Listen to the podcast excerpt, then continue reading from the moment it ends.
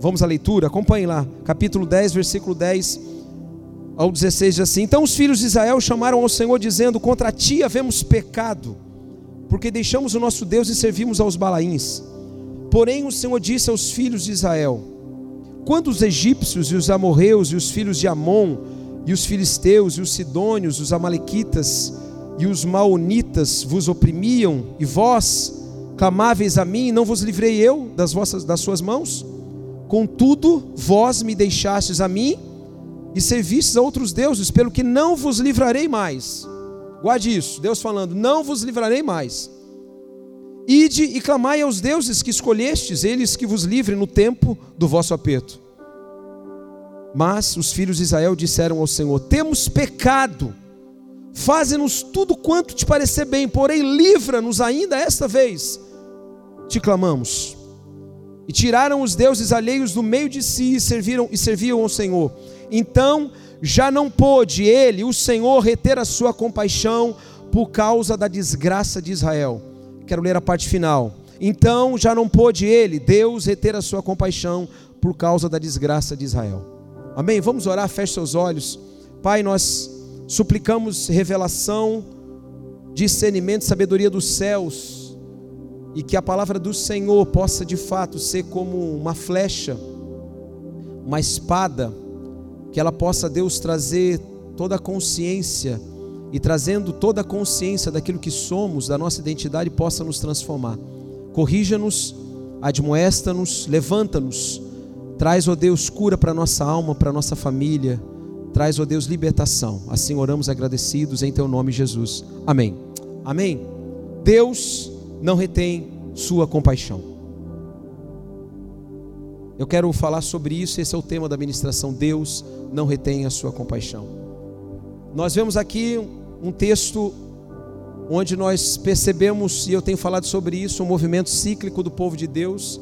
Em Juízes, se você já estudou já leu o livro de Juízes, você vai se deparar com movimentos cíclicos, aonde o povo de Deus ele se prostrava diante do Senhor, clamando por socorro, Deus respondia ao clamor do povo, trazia tempos de paz e de libertação. O povo, depois de um tempo, voltava-se novamente ao culto a deuses estranhos. E eles erguiam esses altares em afronta ao Deus soberano, e por conta disso, Deus virava o rosto, e eles passavam por inúmeras dificuldades, problemas gravíssimos, e aí eles clamavam a Deus, e assim era, e assim foi com todos os juízes. Nós chegamos aqui num ponto, num tempo, onde a Bíblia diz que o povo de Israel estava preso, cativo, nas mãos dos filisteus. E aí o povo faz de novo aquilo que eles haviam feito durante muitos, muitos anos. Eles clamam a Deus.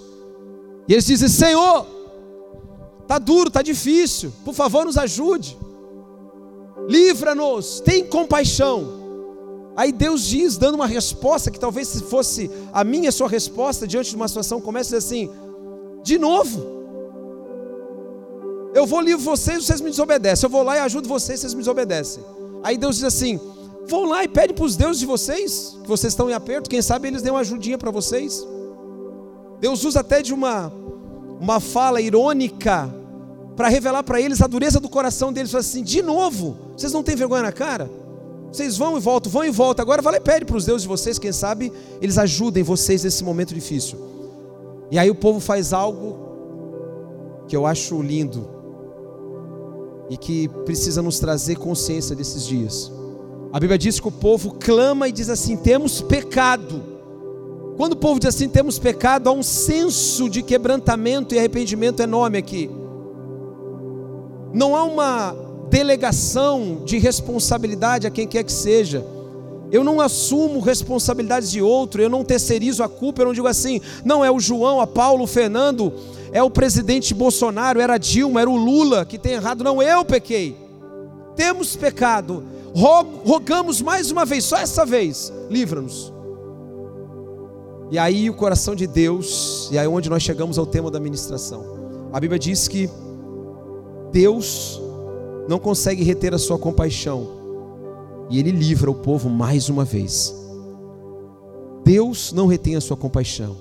A primeira coisa que eu queria que nós entendêssemos aqui, nessa noite, é que compaixão não é piedade no sentido literal, como muitas vezes nós ouvimos ou aprendemos. Compaixão também não é um sentimento de pena, de dó, quando nós temos esse sentimento de pena, de dó em relação a algumas pessoas. Quando nós olhamos e analisamos o que é compaixão, segundo Noah Webster, um grande homem de Deus, um linguista, um, ele escreve dizendo que a compaixão é uma consciência profunda sobre o sofrimento alheio e que leva essa pessoa, a partir dessa consciência, a ir em direção ao sofrimento da outra para aliviá-lo. Repito, a compaixão é uma consciência profunda sobre o sofrimento alheio e que leva essa pessoa que tenha consciência a ir em direção do sofredor. Amém? Isso é compaixão. E quando nós olhamos para Deus, eu queria que você pensasse junto comigo, toda a narrativa bíblica ela fala sobre o caráter de Deus. Toda a narrativa bíblica apresenta Deus assim como ele é. Os autores dos livros bíblicos, de todos os livros da Bíblia, eles apresentam Deus de uma forma como ele se deixa conhecer, como ele é, os atributos do seu caráter. É quase que como se fosse a nossa personalidade revelada num teste desses que nós fazemos, ou você já fez, quando você foi de alguma maneira assumir algum cargo, algum trabalho. E de alguma maneira o psicólogo que faz a entrevista com você no RH faz e aplica alguns testes. Eu fiz algumas coisas assim na faculdade. E você com aqueles testes tem uma nuance, um caminho, você busca saber aonde aquela pessoa pode apontar-se para a direita ou para a esquerda, se ela se encaixa naquele, naquele cargo que está sendo colocado à disposição. Pois bem, na Bíblia nós vemos um atributo do caráter de Deus que ele é imutável. E esse atributo se chama compaixão. Deus é um Deus compassivo há uma ética compassiva nas ações de Deus. Eu explico mais no final sobre isso. Essa ética compassiva leva Deus até um ponto onde ele mesmo não pode negar aquilo que ele é. Reparem bem quando o povo clama a ele, o que, é que ele diz? Olha, vão lá pedir para os deuses de vocês, por favor, não me incomodem mais. Aí o povo clama, clama, clama, clama, sobe aos céus o clamor. Eu fico imaginando Deus olhando para o povo e dizendo: Eu não posso mudar aquilo que eu sou na minha própria consistência. Deus se inclina, ouve e responde livrando o povo. Quando nós entendemos isso, nós sabemos de fato, como a palavra diz, que em Deus não há sombra de variação, Ele não pode mudar. Nós mudamos, as eras mudam, os tempos mudam. Falava sobre isso hoje, comentando com a Adriana, minha esposa, sobre como mudamos nos últimos 20 anos, como, como sociedade, como mundo mudamos.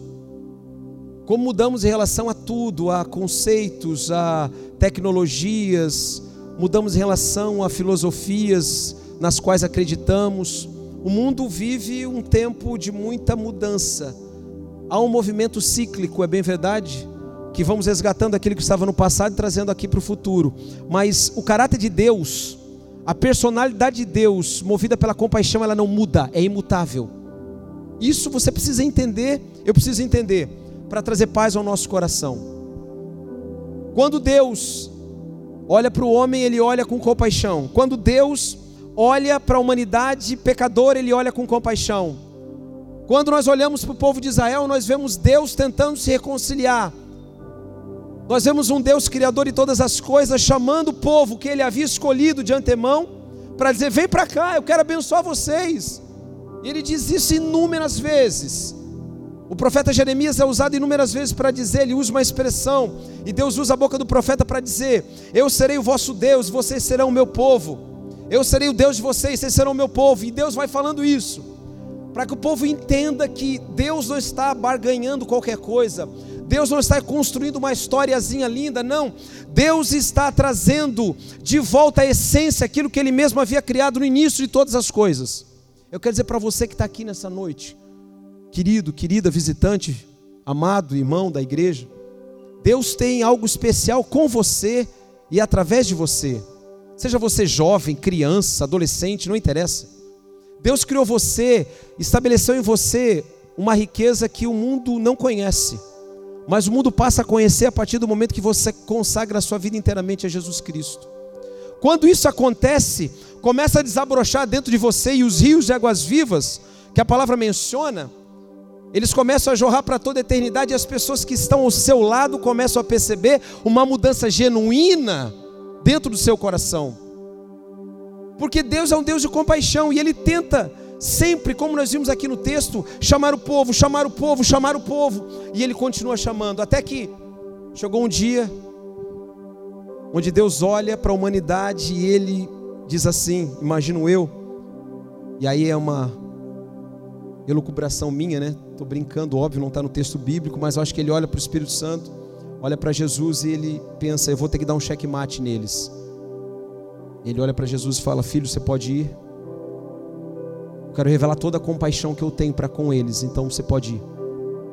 E Jesus vem. E a compaixão é materializada, encarnada na pessoa de Jesus Cristo. O Verbo se fez carne. Ele entra na história da humanidade, ele entra na minha e na sua vida. Há 23 anos atrás ele entrou na minha vida. E eu passei a fazer parte da história dele. Olha a diferença. Ele entra no meu coração e eu faço parte da história dele, não é o contrário. A história não é minha. Ele não vem ajustar algumas coisas para que eu seja feliz. Ele muda o meu coração para que eu seja parte da história dele. A história dele está sendo construída, não é a minha que faz diferença para a humanidade. Não é o meu protagonismo que vai mudar a história de outras pessoas. É o protagonismo de Jesus na minha vida. Ele entra no meu coração, eu recebo e eu começo a fazer parte da história dele. E a compaixão maior é materializada em Jesus, como eu disse. E quando Jesus vem, ele revela a expressão maior do amor. E ele morre obedecendo. Ele morre dizendo a todos aqueles que queriam ouvi-lo e aqueles que não queriam ouvi-lo, que a missão dele era uma só: reconciliar toda a humanidade em Deus e através dessa reconciliação fazer com que a sua vida, a sua existência tivesse sentido. Essa reconciliação não é reconciliação que diz respeito só a mim e a você, diz respeito à natureza, ao cosmos. A Bíblia fala em Colossenses 1 e 2 que Jesus Cristo é a primazia de todas as coisas tudo foi criado por Ele, para Ele e através dele, e que o tempo de Deus, esse tempo da revelação até o final, lá na redenção, na restauração de todas as coisas, nós vamos entender que a nossa vida está sendo a cada dia sendo chamada para a reconciliação e o mundo também, a natureza também, o cosmos, toda a criação. Afinal de contas, como a Bíblia diz lá em Gênesis, Deus criou todas as coisas. No sexto dia ele criou o homem, no sétimo ele descansou vendo que tudo era muito bom. O pecado desfigurou isso. E por isso que você sofre, por isso que eu sofro. Por isso que as agruras que você enfrenta, que eu enfrento, as dificuldades, lutas, problemas, perdas, lutos, fazem parte sim dos efeitos do pecado na nossa existência humana. Mas Jesus, sendo a bala de prata no coração do homem pecador, ele vem e ele estabelece um tempo novo de compaixão. Jesus veio desfazer as obras do diabo. A palavra diz em 1 João 3,8. Quando eu leio isso, eu consigo entender o que não é compaixão. Escute bem. O que não é compaixão, nós poderíamos pegar um dicionário e buscar os antônimos. O contrário de compaixão: insensibilidade, apatia, dureza de coração, negligência. A bem da verdade, a gente fala muito sobre isso, né? As pessoas hoje, o mundo está sem compaixão, as pessoas não têm mais compaixão umas para com as outras, é fato. Mateus 24, quando Jesus fala sobre o fim dos tempos, ele diz que o amor, a iniquidade entraria e tomaria o coração de muitos e o amor se esfriaria. E o amor se esfriando, ele dá lugar a tudo isso que não é compaixão. As obras que Satanás lança sobre nós, encarcera cada um de nós, eu quero dizer para você aqui, meu querido, minha querida, cuidado para que você não pense que a grande libertação da sua vida pode ser alguma coisa além de Jesus Cristo. Somente através de Jesus Cristo você pode encontrar liberdade plena para a sua vida e para a sua existência. Se você quer ter um casamento abençoado, um trabalho abençoado, relacionamentos que sejam relacionamentos que tragam alegria, vida para você, recursos financeiros, tudo passa por entender o que Jesus veio fazer e o convite dele, que é estendido a você mais uma vez nessa noite. Ele veio desfazer as obras do diabo, ou seja, ele veio fazer com que o coração endurecido sem compaixão passe a ter compaixão novamente. Ele veio fazer que um coração apático, negligente, passe a ser um coração como o dele, que bate e que olha para as pessoas. A Bíblia fala de três momentos que Jesus chorou. A bem da verdade, nós podemos entender que Jesus chorou em outros tantos momentos. Afinal de contas, ele viveu, segundo a história, 33 anos, talvez. Mas no tempo do ministério dele, relatado na palavra de Deus, em três situações específicas, Jesus chora. E por que, que eu estou falando de choro? Porque nós relacionamos quase que inevitavelmente a compaixão ao choro, aos sentimentos, às emoções. Eu quero dizer que ela pode de alguma maneira estar atrelada a uma emoção, mas a compaixão não necessariamente ela nasce apenas de um sentimento emotivo. A Bíblia fala que em João 11:35, naquela narrativa que fala de Marta, Maria e Lázaro, irmão das duas, quando Jesus chora sabendo que o irmão, amigo, havia falecido. Quando Jesus chora, Jesus revela toda a sua grandeza quanto, enquanto homem. Ele diz: O meu amigo morreu. As, as irmãs dele estão tristes, eu também estou triste. Jesus não negava isso. Eu também estou triste. Mas o coração dele se enche de compaixão. Lembrando o que é compaixão? Consciência profunda sobre o, so, o sofrimento alheio e que nos leva na direção de poder aliviar isso. Eu quero dizer que nós precisamos entender nesses dias que o Senhor tem nos levantado como igreja do Senhor Jesus. Eu quero dizer para você que está aqui nos visitando, que igreja não é um movimento religioso, igreja não é um movimento assistencialista, igreja é o corpo vivo de Jesus Cristo. Enquanto ele estava aqui na terra, ele se manifestava. Enquanto ele permanece aos céus, assentado à destra de Deus, e o Espírito Santo permanece conosco, nós somos esse corpo vivo que precisa revelar essa compaixão. Jesus veio para desfazer as obras do diabo. E nesse texto de 11:35, eu vejo Jesus olhando para um homem e vejo as pessoas ao lado dele dizendo o seguinte: depois do 11:35, quando ele chora no 36 diz assim: "Vede quanto o amava". Pare para pensar nessa pequena frase. As pessoas que estavam do lado, há uma grande multidão, as capideiras já chorando, Maria, Marta, desesperadas porque o irmão delas havia falecido. Não havia esperança, mas Jesus poderia, tanto que quando ele chega e elas se aproximam dele, há uma frase lançada aos pés de Jesus: Se tu tivesses aqui, o meu irmão não teria morrido. Ele disse: Se creres, verás a glória de Deus. E aí as pessoas veem Jesus chorar e dizem: Vede quanto o amava.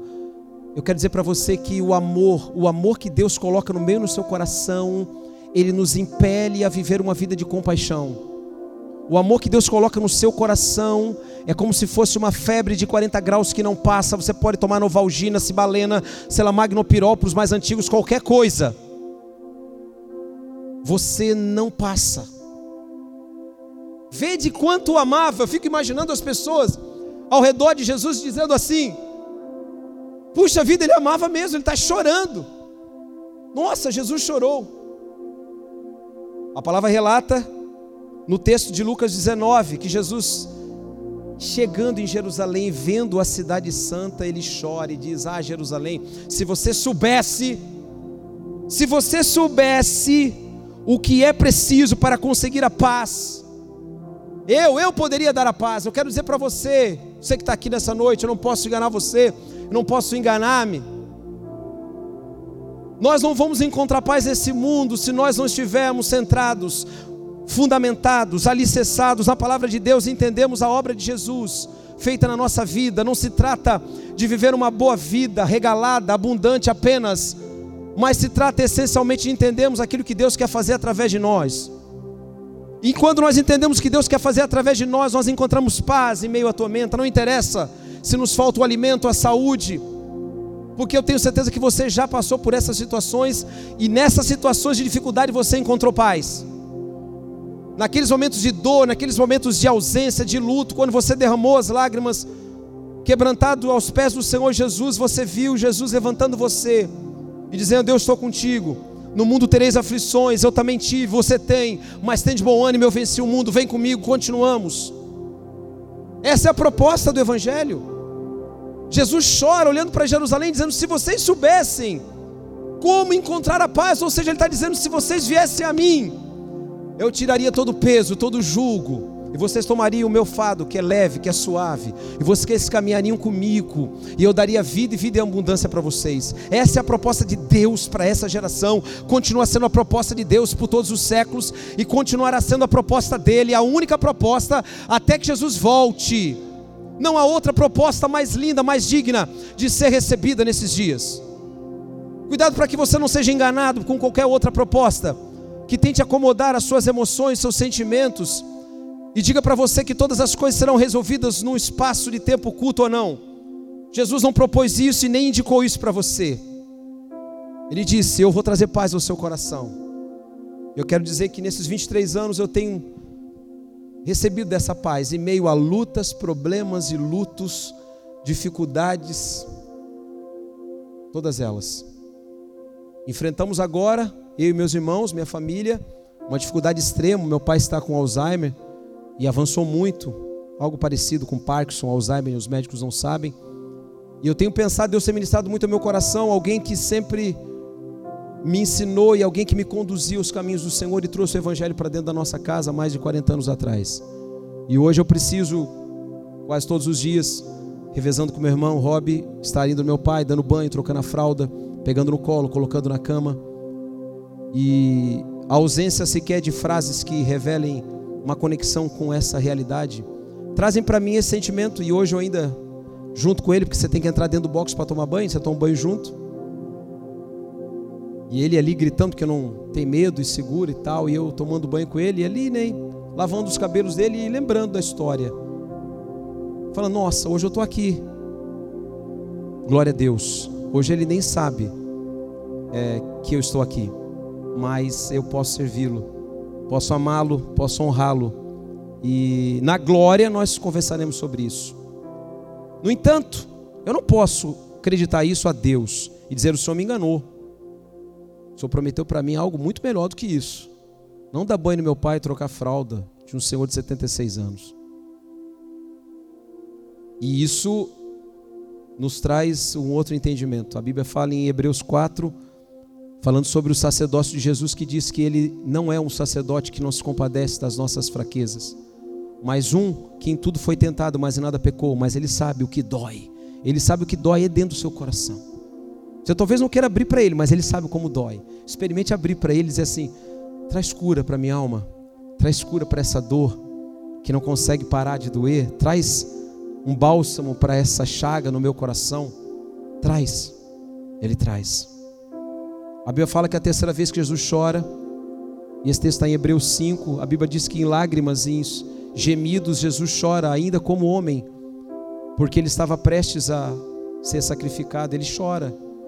A humanidade de Jesus é flagrantemente revelada na palavra para que você entenda que nós não temos um Senhor, nós não temos um Cristo um ungido, enviado que não possa se compadecer. Eu não entendo o que você passa. Às vezes eu converso com pessoas que dizem assim: você não entende o que eu estou passando, e de fato eu não entendo, eu não sou Deus. Eu não tenho bola de cristal para poder dizer para você, vai para lá que aqui ameniza, ou vai para lá porque aqui atenua, ou porque não tenho bola de cristal para dizer isso. Mas eu sei que existe um Deus que é poderoso, ao qual nós servimos, e que se nós nos prostrarmos diante dele, ele continua tendo compaixão. Deus não retém a sua compaixão. Deus não retém a sua compaixão.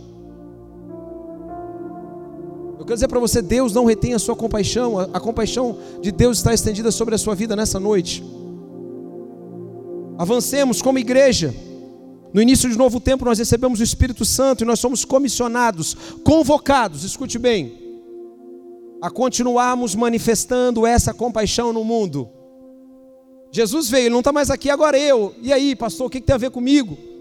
Eu tenho 13 anos, 12 anos, 75, 40, 50. O que, que tem a ver isso comigo nesse domingo? Me ajuda. Eu não fui pular carnaval, estou aqui. Glória a Deus. Eu quero dizer para você que essa tocha colocada na mão da igreja, lá em Atos 1, quando a palavra diz que o Espírito é liberado, e esse poder é liberado sobre a vida das pessoas que creem e que passam a viver em comunidade, e essa comunidade tem um nome que se chama igreja. Escute, igreja é comunidade, comunidade é igreja, não há como, eu tenho dito isso, não há como você manifestar a glória de Deus na sua plenitude se você não está inserido no corpo local, numa igreja local. Você precisa estar inserido no lugar onde você é nutrido e abençoado e onde você compartilha das grandezas que Deus dá a você. A igreja continua sendo o lugar onde Deus revela a sua bondade onde nós temos a convicção de que ele não retém a sua compaixão. Efésios 4:32 diz assim: "Sejam bondosos e compassivos uns para com os outros, perdoando-se mutuamente assim como Deus os perdoou em Cristo". Escute bem. Isso é igreja. E agora diz respeito à nossa vida a mutualidade, a reciprocidade. Eu quero trazer isso num plano bem pessoal, porque é assim que a palavra fala. Quando Paulo escreve a carta à igreja em Éfeso, ele está dizendo: sejam compassivos e perdoem-se mutuamente. Sejam compassivos, tenham uma ética compassiva, caminhem com esse DNA, que é o DNA do próprio Deus, que o transferiu para Cristo e Cristo transferiu para a igreja. Perdoem-se mutuamente. Eu quero dizer para você em casa, no seu relacionamento com seu esposo, esposa, com seus filhos, não não retenham perdão. Se é necessário perdoar 70 vezes 7, o faça, perdoe 70 vezes 7. Se é necessário sentar 200 vezes com a pessoa e falar com ela, olhando nos seus olhos e dizendo assim: Eu te amo e eu quero entender como eu posso te abençoar mais e melhor, sente com ela e fale 200 vezes. A ética compassiva, esse DNA de Deus trazido sobre a igreja, não nos permite deixar o sol se pôr sobre a nossa ira, não nos permite, não nos permite, ou deveria não nos permitir, não deveria permitir que irmãos estivessem brigados com outros irmãos, não deveria permitir que maridos estivessem brigados com as suas esposas, não deveria permitir que filhos desonrassem os seus pais, e nem atentassem para isso. Porque Deus não retém a sua compaixão e nós não podemos reter.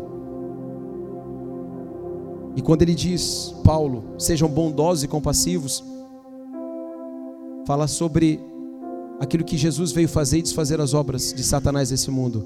Ou como achamos que aquelas pessoas que não conhecem a Cristo e que não aceitaram o convite de Jesus, de receber a paz, a plenitude, podem receber se não for através daquilo que falamos e da maneira como vivemos. A bondade é sim um quebra-gelo. A compaixão é sim um triturador no coração mais duro, mais rude, mais cruel. Quando você chega no lugar e você externa a bondade de Deus através de um abraço, de um beijo, de um olhar, pense se não é assim que acontece. É ou não é assim? Você chega no lugar que parece o lugar mais duro, mais frio, mais gelado, e você tem a bondade no seu coração, e quando você pisa naquele lugar, a bondade do seu coração, como um grande raio de luz, ilumina todos os campos mais escuros. Eu tenho dito isso e falei várias vezes aqui, quando eu sempre entro no presídio e saio, até pela profissão, eu fico pensando o quanto da bondade de Deus pode ser revelada num lugar como esse, apenas numa entrada e numa saída apenas num gesto, numa palavra, apenas um toque de mão, apenas um. Lá no parlatório, quando a pessoa não pode tocar em você, mas você toca assim no vidro, a pessoa toca do outro lado e você diz: Eu estou com você e vamos orar. Não há um toque físico, mas há uma declaração de expressão: Eu estou junto com você aqui. Vamos orar, feche seus olhos. Deus não retém a sua compaixão e eu não posso retê-la.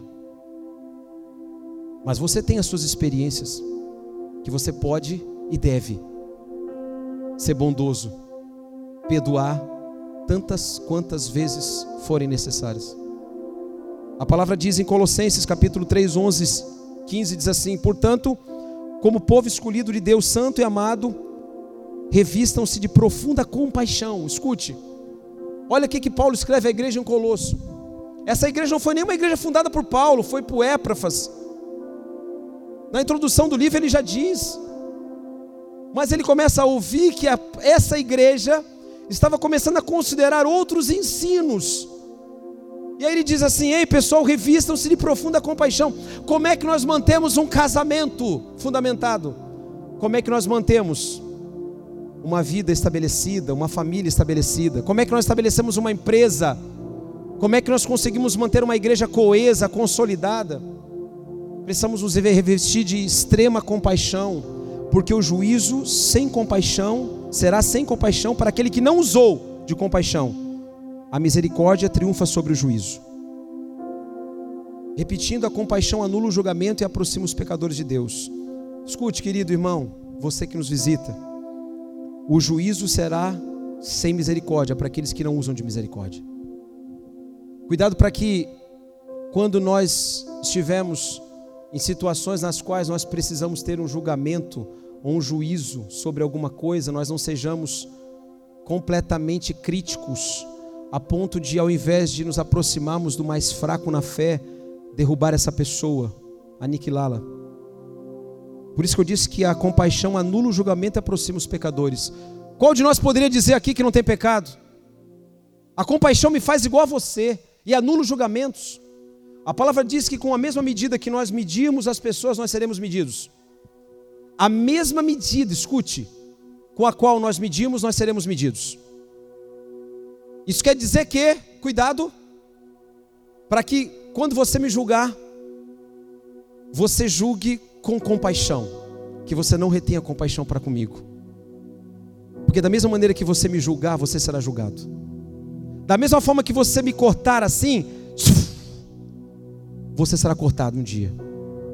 A Bíblia fala que a misericórdia triunfa sobre o juízo. Sabe por quê? Porque no final, Deus que não retém a sua compaixão trará para junto de si mesmo os pecadores que foram remidos, lavados no sangue do Cordeiro, e esses que não eram nada passam a ser povo escolhido de Deus, geração eleita, sacerdócio real, que a palavra fala em Pedro.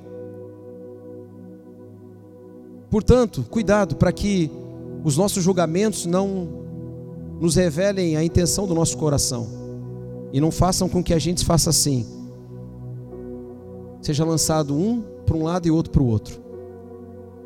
A compaixão anula o julgamento e aproxima os pecadores de Deus. Cuidado com juízos, cuidado com juízos, escute, cuidado com juízos. A nossa língua ela é poderosa, a nossa língua é grande, envenenada. Não no tamanho, mas nós podemos potencializar aquilo que o nosso coração duro quer muitas vezes lançar sobre uma pessoa, sobre uma situação e nós podemos destruir uma história, destruir uma família. Eu quero levar isso a você a pensar, sinceramente, nessa noite. Segundo ponto, a compaixão nos mobiliza a ação. Sem obras, a fé é morta. Na sequência do texto de Tiago 2, 13, 14 diz: A fé sem obras é morta. E ele diz assim: Escute. Mas a quem dirá: Tu tens fé e eu tenho obras? Se o irmão ou a irmã estiverem carecidos de roupa e necessitado do alimento cotidiano, 16 agora, e qualquer dentre vós lhes disser, ide em paz, aquecei-vos e fartai-vos, sem contudo, lhes dar o necessário para o corpo, qual é o proveito disso? Você está entendendo? A compaixão nos leva à ação, sem obras, a fé é morta. Não adianta de nada eu me dizer compassivo, tendo uma ética compassiva, olhando para o lado e ver você passar por situações extremas, e eu sabendo que posso auxiliá-lo de alguma forma, eu não estou falando aqui só de dinheiro, eu não estou falando aqui apenas de uma resposta material que vai suprir uma necessidade sua, que também envolve isso, envolve isso também. Mas eu estou dizendo da compaixão que nos permite olhar para o lado e falar assim: puxa, posso ajudar, posso acolher, posso amar. E é duro, quando você passa numa em alguns lugares, e eu tive agora, nós tivemos lá no Descende, São Paulo, dois, dois domingos atrás, e fomos mais cedo, né? E eu passava com as meninas, a Débora e a Larissa, ali pelo centro de São Paulo, centro velho, quem conhece, Santa Efigênia, Praça Princesa Isabel, e aquela multidão de pessoas jogadas nos cantos, entorpecidas, né? Pelo crack. Aí você fala assim, sempre quando eu passo lá e vejo, porque é a minha cidade, nasci lá, eu fico pensando assim: o que fazer? Como estender a mão e resgatar todos? É difícil. Mas eu não posso parar, porque a compaixão nos mobiliza ação. Eu não posso reter a compaixão. E quando eu vejo o exemplo da Cristolândia, que é o trabalho que eles fazem lá há muitos anos, lá em São Paulo, e que resgataram já centenas e centenas de vidas, eu vejo a compaixão sendo mobilizada. Eu vejo aquelas pessoas que estavam ali que não eram absolutamente nada para a sociedade, para o mundo, sendo restauradas e agora sendo instrumentos de restauração na vida de outros. Aquele que um dia recebeu a mão estendida, hoje estende a mão para puxar o outro. Eu quero dizer que Deus quer levantar você nesses dias, já está levantando. Você tem que apenas entender aonde o Senhor está levando você a exercer essa compaixão, levar o reino de uma maneira evidente, clara, visível. Você é esse instrumento. A compaixão nos mobiliza ação. E o último, a compaixão nos traz responsabilidades e senso de propósito. A compaixão nos traz responsabilidades e senso de propósito. Escute, eu quero que essa história você permaneça nela. Lucas 7 fala sobre uma história muito conhecida. A história da, da viúva de Naim e do enterro do seu filho. Muitos aqui sabem do que eu estou falando, talvez outros não conheçam. Eu vou falar muito rapidamente aqui. Quando aquela mulher e uma multidão seguia o cotejo fúnebre, aquela mulher levava o caixão do seu filho, as suas esperanças estavam depositadas naquele caixão. Não era apenas as esperanças de ter uma vida longa com o seu filho, afinal de contas, qual mãe gostaria de enterrar um filho? Mas aquele filho novo representava o sustento para ela. Ou seja, ela estava enterrando tudo. Ela estava sendo literalmente enterrada com o filho. E ela chorava. A Bíblia diz que Jesus vinha com os discípulos passando e já vinham de outras andanças, curando, fazendo milagres, e quando eles se encontram, Jesus para. E ele diz para a mulher: Não chores. E aí ele diz: Levanta. O jovem levanta. A vida daquela mulher é restaurada. As pessoas que caminhavam com Jesus ficaram atônitas. E tem algo que eu quero dizer para você aqui, escute bem, querido. Mas preste bem atenção, se você tem que gravar alguma coisa nessa noite, grave isso que eu vou dizer. Se Jesus parou, nós temos que parar. Se Jesus parou, a igreja precisa parar. Nós precisamos parar. Ele para. Ele olha, ele se compadece, ele vê. E ele vê uma oportunidade e diz assim: Eu vou parar. E sabe o que é o mais lindo de tudo isso? Quando ele para e o milagre acontece, o povo diz: Deus está no meio do seu povo, Deus se lembrou de nós. Quando eu olho para essa expressão, Deus voltou a sua atenção para o seu povo. Eu fico pensando como nós podemos ser instrumentos de Deus nessa geração e as pessoas chegarem e falar assim: Nossa, Deus olhou para mim, aleluia. E eu estava lendo esse texto de tarde, orando, eu falei: Meu Deus, isso é para mim, isso é para você. Se Jesus parou, eu preciso parar, a igreja precisa parar. Se Jesus parou tudo que ele estava fazendo, eu como poderei negligenciar o sofrimento da pessoa que está ao meu lado e dizer a ela: ah, pare com isso, pare de frescura. É óbvio que tem muito mimimi, você tem que saber tratar o mimimi. Mas eu estou dizendo daquilo que é verdadeiro, de uma dor que é verdadeira, que é pulsante, que lateja no coração de uma pessoa. E eu não estou dizendo também que você e eu nós conseguiremos aplacar toda a dor da humanidade, nós vamos conseguir mudar a história, não é isso. Eu estou dizendo que quando Deus manda você parar, você precisa parar. Quando o Espírito Santo impele você a um lugar, você precisa ir. Se Jesus parou, a igreja precisa parar. Nós vamos olhar para o sofrimento alheio e tentar aliviar de alguma maneira. E não é trazendo o assistencialismo, escute, Jesus, e eu estava orando de tarde, isso veio muito forte no meu coração. Jesus não veio trazer uma assistência, ele veio trazer libertação. Jesus não veio prestar uma assistência às pessoas, ele veio nos libertar do cativeiro do pecado. Ele veio nos libertar daquilo que mais pode nos atrasar e atrapalhar na nossa vida, a nossa própria desobediência a Ele. Jesus não veio dar uma assistência à minha vida para que eu tenha um casamento melhor, para que eu tenha um trabalho melhor, não, Ele veio me libertar de mim mesmo e fazer de mim um outro homem, uma outra pessoa. Ele quer fazer de você um outro jovem. O meu sonho nesses dias é que as pessoas, ao olharem para nós, digam isso: Deus voltou a atenção para o seu povo. Porque Deus não reteve a sua compaixão e nós não podemos reter. E eu pergunto a você: você tem retido a sua compaixão? Como você tem estado nesses dias? Pergunta aos jovens aqui: Jovens, escute. Nós vivemos um tempo onde muitos adolescentes, muitos jovens, passam por problemas seríssimos nas escolas, dores tremendas, incontáveis aos seus pais, a ponto de levá-los ao suicídio, à automutilação, ao desespero. Eu quero dizer para você que está aqui, que é jovem, que é adolescente, que está numa faculdade, pare um pouco, respire, deixe o Espírito revelar a você aquilo que está acontecendo no mundo espiritual.